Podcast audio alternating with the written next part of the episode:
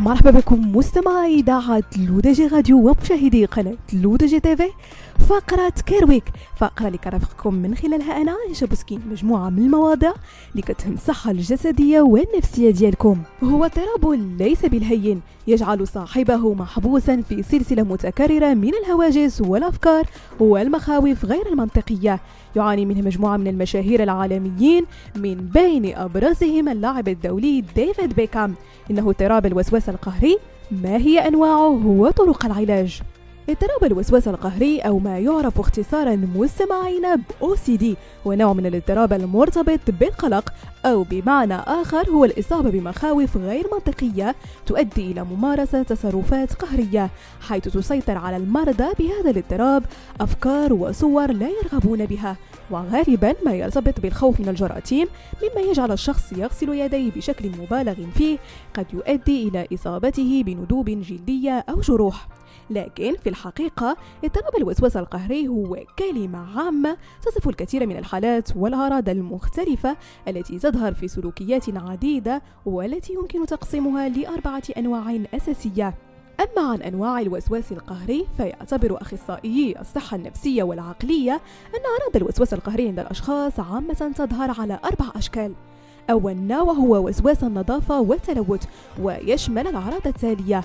قلق مستمر من الجراثيم أو المرض أفكار دائمة حول الشعور بالقذارة أو عدم النظافة. مخاوف مستمرة من التعرض للدم أو المواد السامة أو الفيروسات.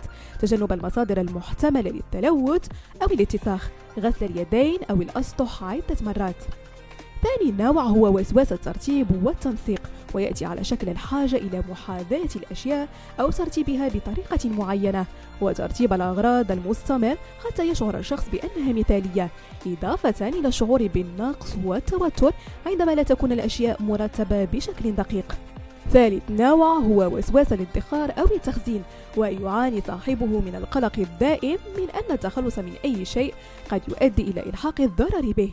إضافة إلى الحاجة إلى جمع الأشياء للشعور بالأمان وشراء كميات كبيرة من الشيء نفسه حتى عندما لا يكون حاجة لذلك. فيما يتعلق بأسباب اضطراب الوسواس القهري فلم يستطع لحد الآن الأطباء والأخصائيين النفسيين تحديد الأسباب الرئيسية وراء هذا الاضطراب لكن هناك بعض العوامل التي قد تكون وراءه. أول عامل هو تاريخ العائلة حيث تزداد احتمالية الإصابة بالوسواس القهري إذا كان أحد أفراد العائلة مصابا به أيضا.